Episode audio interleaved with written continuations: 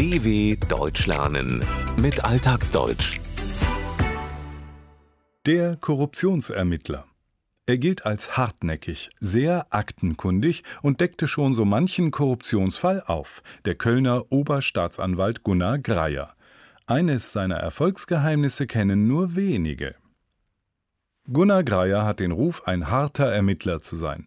Wie zum Beweis hängt in seinem Büro das Plakat des Westernfilms Der gnadenlose Rächer, das ihm Kollegen geschenkt haben. Der Kölner Jurist deckt seit 2002 Korruptionsfälle auf, hat Täter überführt und dafür gesorgt, dass Geschädigte ihr Geld wiederbekamen.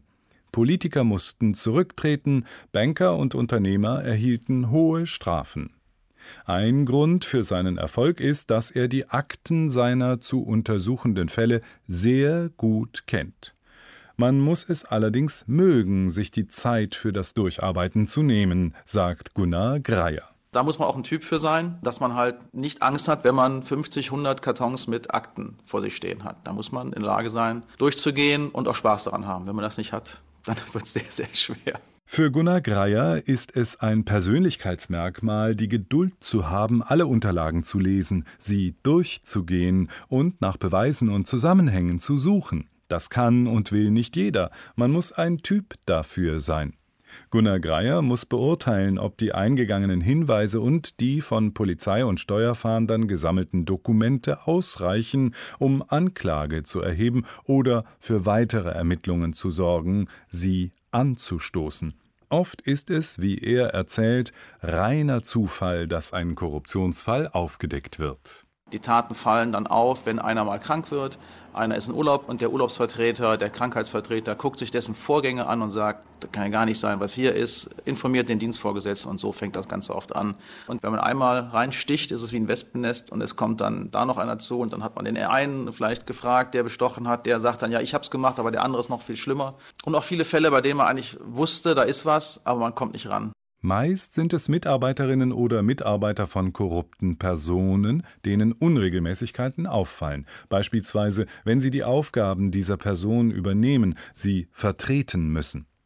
Wenn Sie sich dann mit deren Vorgängen beschäftigen, also den Akten, die über eine Person oder Sache angelegt sind, merken Sie, dass irgendetwas nicht stimmt. Korruption, also Bestechung bzw. Bestechlichkeit, kann überall vorkommen. Banken vergeben etwa Kredite ohne ausreichende Prüfung. Behörden genehmigen überhöhte Preise für Dienstleistungen oder Waren oder drücken bei Verstößen gegen rechtliche Bestimmungen ein Auge zu. Sie bestrafen sie einfach nicht.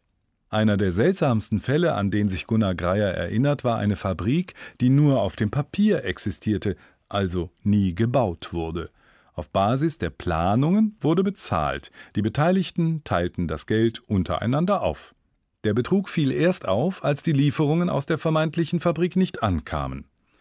In diesem, wie in allen anderen Korruptionsfällen, ist es also so, dass es einen Auslöser gibt, der den Anstoß zu weiteren Nachforschungen gibt. Es ist so, als ob man in ein Wespennest hineinsticht. Die Redewendung wird immer dann verwendet, wenn man eine unangenehme Sache klären will und damit für Aufregung sorgt. Die Art und Weise der Korruption hat sich verändert, meint Gunnar Greyer. Diese Ad-Hoc-Korruption, man kommt rein, legt 100 Euro auf den Tisch und hofft dann, der Antrag wird bearbeitet. Ich glaube, so blöde ist dann tatsächlich kaum einer, weil natürlich man kennt die Gegenseite nicht.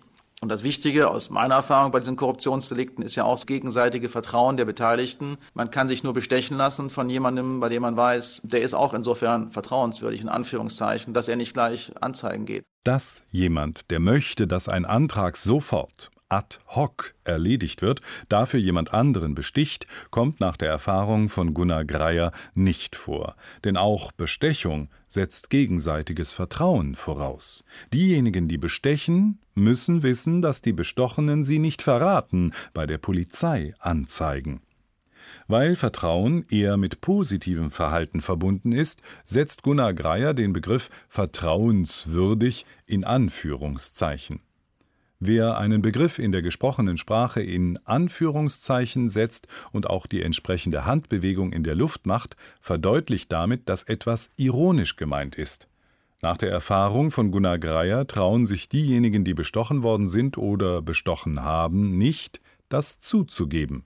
Das hat seinen Grund. Weil damit klar wäre, sie verlieren sofort soziales Ansehen, ihren Stellung, ihren Status.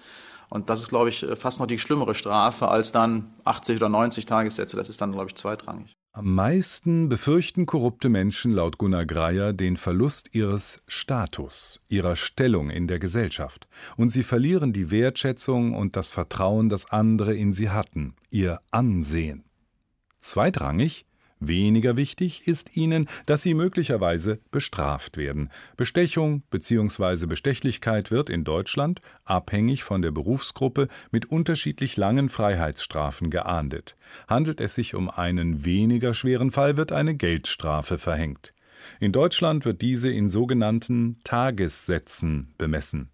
Diese setzen sich zusammen aus einer Tagessatzanzahl, die vom Gericht festgelegt wird, und einer Tagessatzhöhe, die sich nach den sozialen Verhältnissen der Täterin bzw. des Täters richtet.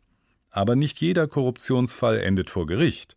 Manchmal wird unter bestimmten Voraussetzungen auch vorher eine außergerichtliche Einigung getroffen, ein Deal gemacht. Der Deal läuft natürlich nur, wenn auch ein Beschuldigter kommt und sagt, da ist was schiefgelaufen. Es gibt auch viele Fälle, in denen das tatsächlich angemessen ist, weil es ein Fall ist, der vielleicht gerade so jenseits der Grauzone ist und schwierig zu beurteilen. Und dann muss man sich eben immer klar machen, wenn man sich dann da einig wird und wenn man in einem Bereich ist, bei dem das eben vertretbar ist, was dann vorgeschlagen wird, stehe ich dem nicht entgegen. Wir haben auch begrenzte Ressourcen nur. Zeigt sich jemand selbst an und gibt zu erkennen, dass er seinen Fehler einsieht und bereut, eingesteht, dass etwas schiefgelaufen ist, kann eine außergerichtliche Einigung geprüft werden, denn laut Gunnar Greier gibt es Fälle in der juristischen Grauzone, also von einer Art, die weder eindeutig illegal noch legal ist, und bei denen ist es dann auch passend,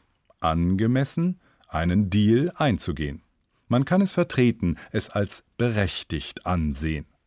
Auch ein Korruptionsermittler und Oberstaatsanwalt wie Gunnar Greier wäre damit einverstanden, stünde dem nicht entgegen. Und für Gerichte bedeutet so eine Einigung eine Entlastung, denn sie haben nur begrenzte Ressourcen, nur eine bestimmte Anzahl von Juristinnen und Juristen, um die Fälle zu bearbeiten. Eine Frage stellt sich besonders bei öffentlichkeitswirksamen Korruptionsfällen nehmen andere, auch Vorgesetzte, Einfluss auf Staatsanwälte? Gunnar Greier hat da eine deutliche Position. Das ist für mich ganz wichtig, dass ich äh, in meinen Ermittlungen völlig frei bin, wie ich wann was mache. Das diskutiert man mit seinen Vorgesetzten, ganz klar. Und da kann man auch rechtlich mal so oder so eine Meinung haben. Aber niemals hatte ich irgendwo einen Hinweis bekommen, bis dahin gehst du noch nicht weiter. Der Oberstaatsanwalt lässt sich bei seiner Arbeit nicht von anderen beeinflussen. Bislang hat ihm auch niemand gesagt, bis dahin gehst du und nicht weiter. Auf die Ermittlungen übertragen würde das bedeuten, hör auf, noch weiter nachzuforschen. Und wie geht man in Deutschland generell mit dem Thema Korruption um?